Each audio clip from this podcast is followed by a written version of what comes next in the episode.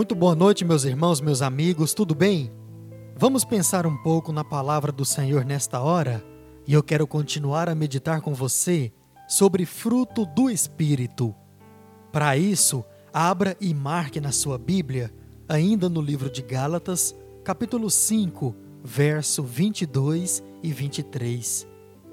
Diz assim a palavra de Deus: Mas o fruto do Espírito é amor, alegria, paz, longanimidade, benignidade, bondade, fidelidade, mansidão, domínio próprio. Contra estas coisas não há lei. Paz e alegria, com certeza é algo que você, como ser humano, corre atrás quase que diariamente, não é verdade? Estes são outras partes do fruto do Espírito que existe dentro de você, se você for um servo do Deus vivo. Você é feliz?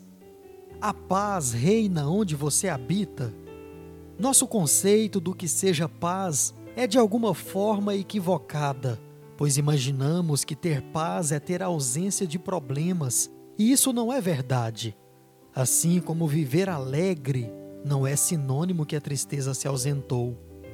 Paz e alegria, mais que um sentimento momentâneo, é um estado de permanência. Em muitos momentos da nossa vida, passamos por lutas e dificuldades que roubam de nós a sensação de alegria e paz. Por isso que tais sentimentos devem estar dentro de nós o tempo todo. Isso não significa que você deve ficar sorrindo quando a tristeza te alcançar, como se não estivesse acontecendo nada. Não é nada disso. Mas sem dúvidas, é ter a certeza de que você está em Deus e por isso, o que predomina em você não é um sentimento passageiro, mas sim um estado de permanência. Viver em paz e em alegria é saber que, apesar de tudo de ruim que possa acontecer, nada disso tem poder para destruir você.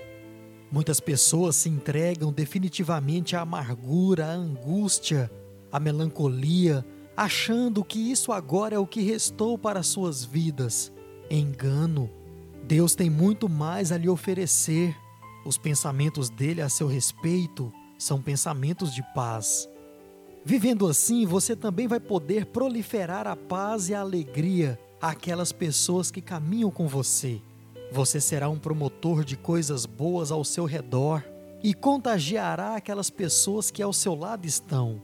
Saiba que se o fruto do Espírito estiver dentro de você, não existirá maldade, doença, desavença que será capaz de mudar o que você é em Deus. Então, sabendo disso, não permita mais se deixar vencer pela tristeza, mesmo em momentos tristes. Não se permita deixar vencer pela guerra ao seu redor, seja ela qual for.